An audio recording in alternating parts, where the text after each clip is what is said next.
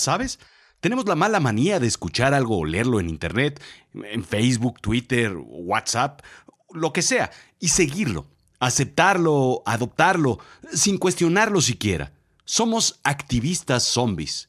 Sin saber por qué, sin cuestionárnoslo, sin analizar a profundidad, seguimos tendencias, modas o boicots.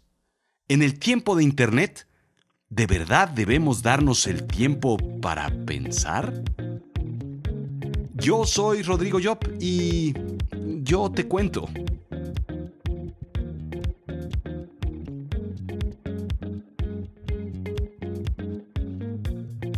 Bienvenidos a Azul Chiclamino, la realidad de lo absurdo. Internet, el absurdo y gigantesco cuenco que lo contiene todo. Todo el conocimiento de la humanidad, por supuesto las verdades, las medias verdades y alguna que otra mentira. Incluso es la fuente de lo que tú debes pensar y hacer. Es como el instructivo o el manual de operación de cualquier ser humano. Puedes comprar una licuadora o un aparato eléctrico o electrónico, encenderlo, usarlo, incluso quemarlo o darte cuenta de que simplemente no funciona. Luego regresas al manual, lo lees completo y entiendes por qué no funcionó desde un inicio. Ah. Nuestra vida es completamente el opuesto.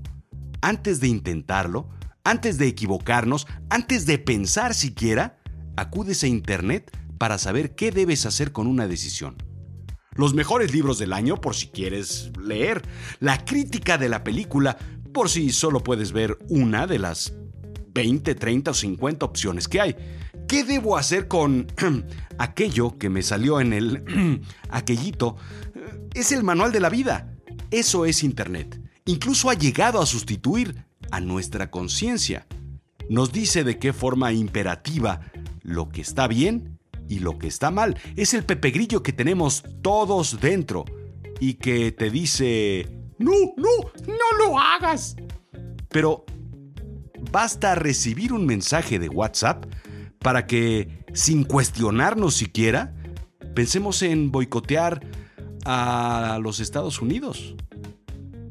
Observar no es explicar, y muchas veces lo que necesitamos es explicarnos a nosotros mismos cómo es el mundo, en lugar de esperar a que nos lo expliquen o que nos den una alejada versión de lo que en realidad es.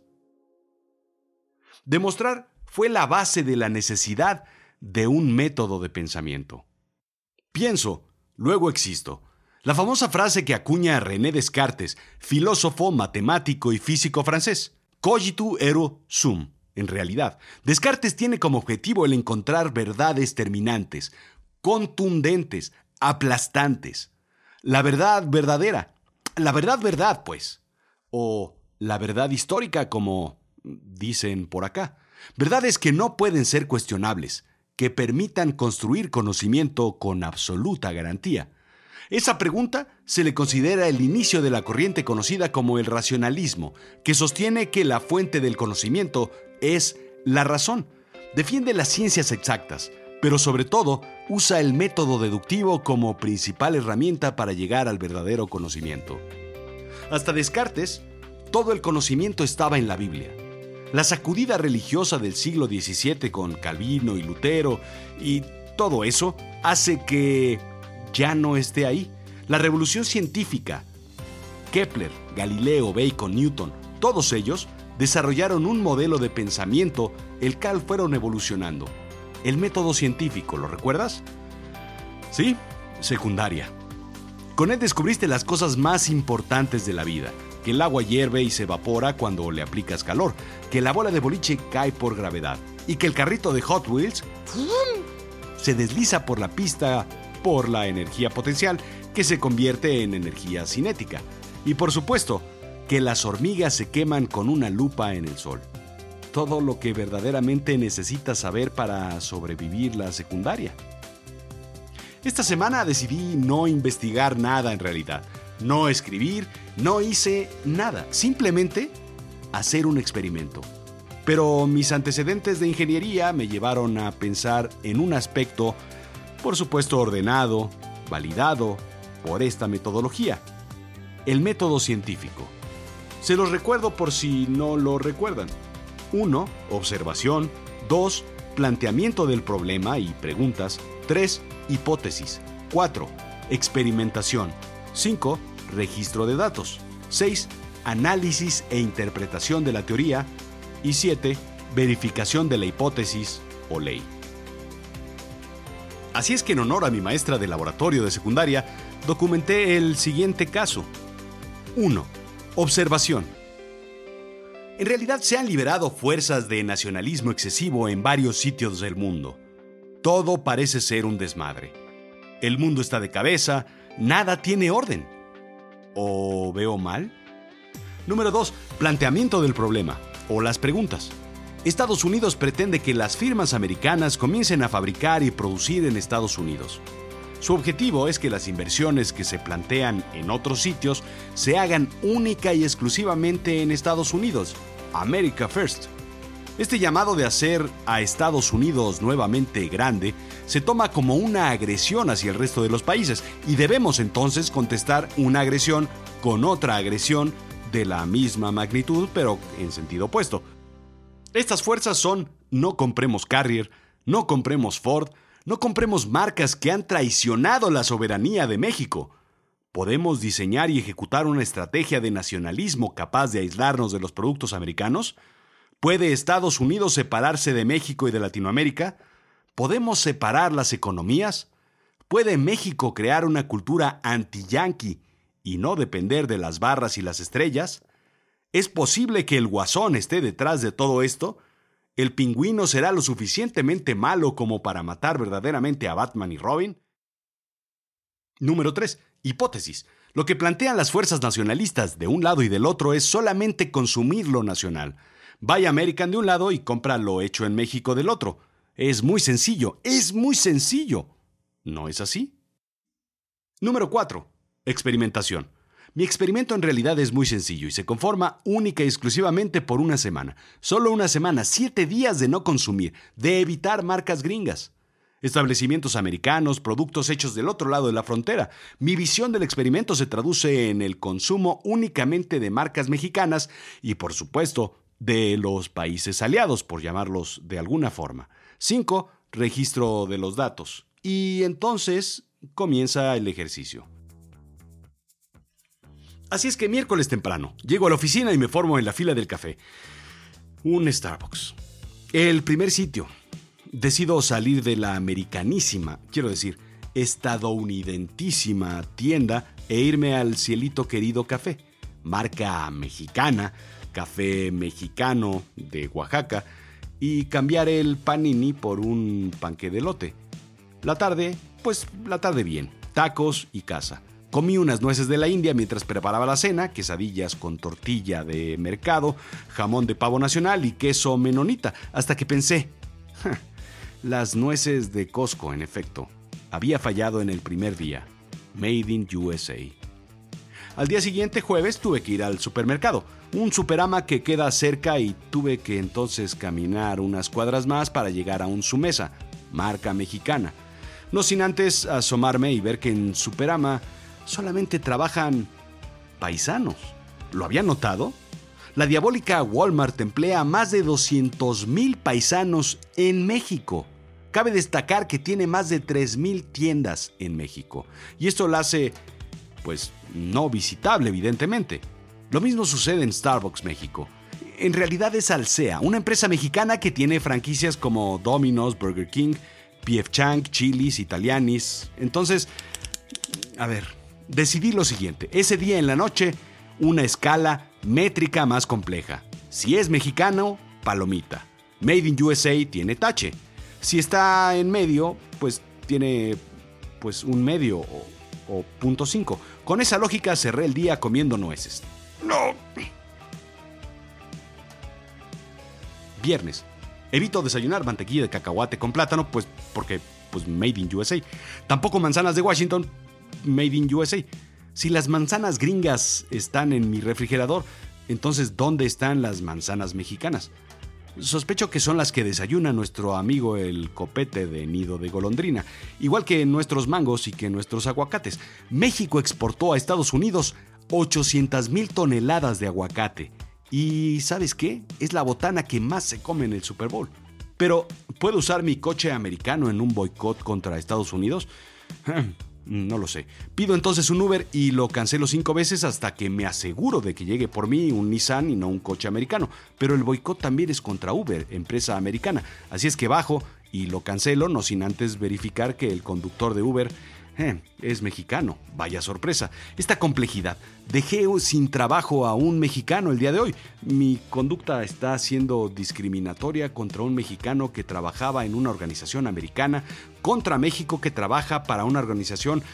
Vaya, esto es más complejo de lo que yo esperaba. Eh, así es que tomo mi teléfono, mi ATT, una semana sin teléfono podría pues complicarme la existencia, pero tampoco ayudaría a Telcel porque va contra mi otro boicot contra Slim, donde no puedo utilizar ninguno de los productos, ni ir a Sammons, ni ir... Eh, vaya, esto es una buena película entonces. Muy sencillo. Mexicano, palomita, ok. Made in USA, tache. Empresa de Slim, un cuarto de estrella porque es preferible algo de Slim que algo americano, aunque no esté muy en favor de Slim. Y mexicana con productos estadounidenses, pues tres cuartos. Listo. Ahora sí, y no van a creer ustedes, pero sin nueces de la India. A media mañana, una barra de granola. Las que tengo en el cajón, en la oficina, sí, efectivamente, Made in USA. No puedo usarlas, así es que me voy a la maquinita que está en el pasillo, en la escalera de emergencia. No está conectada, así es que debo bajar al 7-Eleven Eleven, quiero decir, debo bajar al puestecito con la seño para comprar una barra y me aseguro de que sea bimbo y compro también un conejito de chocolate de Turín. Made in México, aquí no hay problema. No quiero experimentar y equivocarme con un sneakers, aunque pueda estar o no hecho en México. Subo a mi oficina y el tema me ha costado casi 30 minutos por un boicot que ya no estoy seguro si debo estar haciendo. El sábado tenemos un nuevo factor. El primer ministro israelí Benjamin Netanyahu nos sorprende con un sorpresivo tuit. Sí, sí, dije sorprende con un sorpresivo. El presidente Trump está en lo correcto, dice. Yo construí un muro en la frontera sur de Israel. Detuvo la inmigración ilegal. Gran éxito y gran idea. Vaya. Una terrible falta de diplomacia. Así es que rompe todas las reglas que impuse sobre los países aliados. Así es que sin nueces de la India me siento nuevamente a reescribir. Mexicano, palomita ok. Empresa de Slim, un cuarto de estrella. Y mexicana con productos estadounidense, tres cuartos de estrella. Americano israelí, tache. Pero, ¿israelí es kosher? Porque todo es kosher en México. Bimbo, sabritas. Ah, en fin, es muy claro. Judío sí, pero israelí no. La línea es muy muy delgada y ahora que en estos tiempos todos somos musulmanes y todos somos latinos y todos somos judíos y todo eso con las religiones inclusivas, pues ya está, listo, ahí están las reglas. Un par de horas después, la comunidad judía se deslinda de estas declaraciones. Claro, nada que ver nuestros paisanos hermanos judíos con lo que sucede en el otro lado del mundo. Así es que dejo o no a la política aliada, incluyente, religiosa ante los que sí son, pero total, ya no sé en lo que iba. En fin, a tomar café. Juan Valdés para no fallarle con nuestros hermanos colombianos y a comer churrasco argentino con un peñafiel para evitar la Coca-Cola e ir así al supermercado de vuelta otra vez con una tarea complicada. Todo hay que ver el made in dónde está hecho. Me toma el doble de tiempo revisar todas las etiquetas. Regreso a casa y me pongo a ver televisión. ¿Netflix? Vaya, creo que no. Eh, queda el canal de las estrellas, quiero decir, las estrellas nada más solitas, el canal 4, el 11. Total, apago la televisión Puedo usar mi iPad, designed in California, pero made in China. Ah, esto es más complicado, no lo sé. El periódico, pues no puedo leerlo. El financiero tiene lazos con Bloomberg, así es que también lo dejo.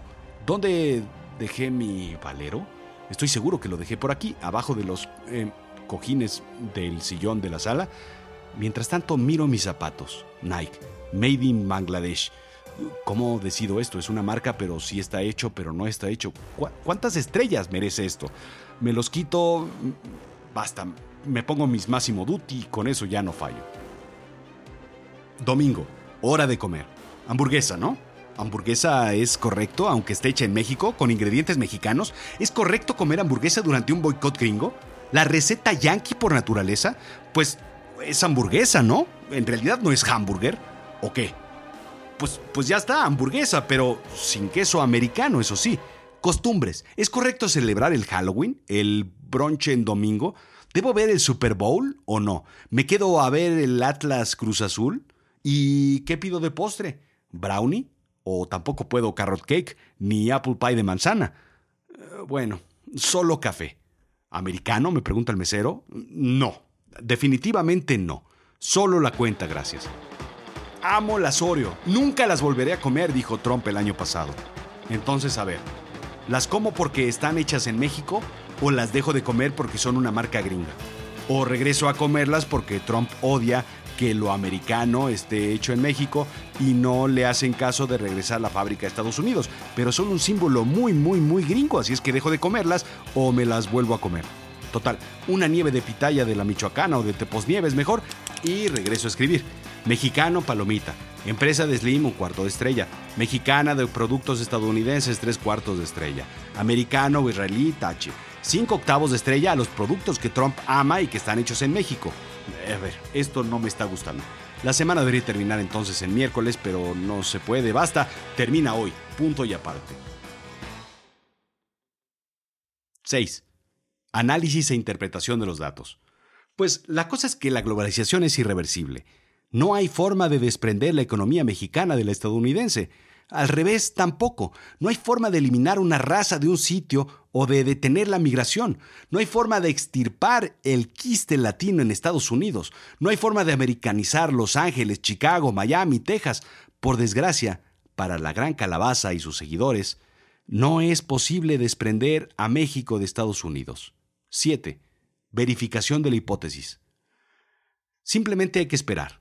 Este experimento de dividir no funcionará. En unos meses verificaremos la teoría. Lo único cierto es que haya o no cambios en el mundo, necesitamos consumir más lo nuestro, consumir más lo local, lo mexicano aquí, lo que se produce en tu país en donde estés.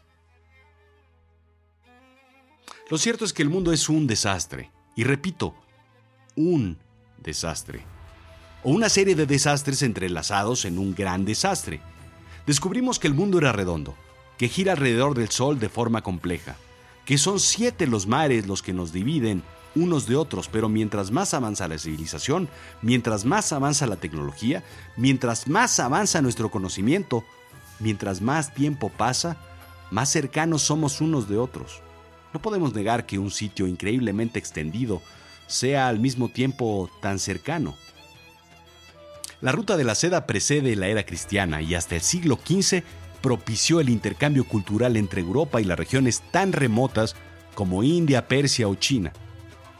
Caravanas formadas por camellos, caballos, bueyes y burros atravesaban regiones inhóspitas pasando por oasis, monasterios y vastos reinos con el objetivo de transportar mercancías como la seda, pero también piedras y metales preciosos, telas o especies. La seda la laca, los espejos procedían de China, el vidrio y los textiles de las regiones mediterráneas, las pieles de Siberia, los topacios, esmeraldas y perfumes, la jena y los animales exóticos provenían de la India. Las civilizaciones de la ruta de la seda fueron redescubiertas a finales del siglo XIX, cuando Rusia, Gran Bretaña, Francia, Alemania, Suecia, Japón organizaron las primeras expediciones arqueológicas, según nos narra National Geographic. La ruta del aguacate cruza desde Michoacán todo el desierto de Sonora hasta Estados Unidos, inundando con oro verde el norte de América, solamente para satisfacer la necesidad de 100.000 toneladas de aguacate que se consumen durante el Super Bowl según CNN. La ruta automotriz sigue la misma ruta, pero no para sustituir o debilitar la industria estadounidense, sino para fortalecerla con las debilidades que ésta tiene fabricación de insumos o de producto terminado con calidad y mano de obra competitiva. México no lo debilita, lo fortalece. Pero se compensa con la ruta del celuloide, que parte de Los Ángeles a las capitales de México y, y de todo el mundo. El mismo Joseph Stiglitz, Premio Nobel de Economía 2001, advirtió en una declaración para el periódico Le Monde que la industria de Estados Unidos perderá competitividad si deja de abastecerse de Estados Unidos y de otros países como propone el gobierno actual. Las relocalizaciones de empleos de Estados Unidos no van a crear más empleos en ese país. Sí, México depende de productos de Estados Unidos, tal como Estados Unidos depende de los productos de México. Son dos economías entrelazadas, soldadas. Son economías siamesas que no pueden dividirse porque se decidió que el mundo dependiera de unos y de otros. No solamente estas dos naciones, todo el mundo está entrelazado. Estados Unidos decidió que puede y debe tener los mejores productos del mundo y muchos de esos productos se hacen en México. Uno de esos productos es la mano de obra. Otro de esos productos son las playas. Otro de esos productos son nuestros aguacates y nuestra manufactura. Estados Unidos decide que México es un buen mercado y se entrelaza con nuestra economía. El mundo es un mundo. Pero, ¿qué te digo yo? Tú puede que me creas o no. Lo que sí debo decirte, pruébalo por ti mismo.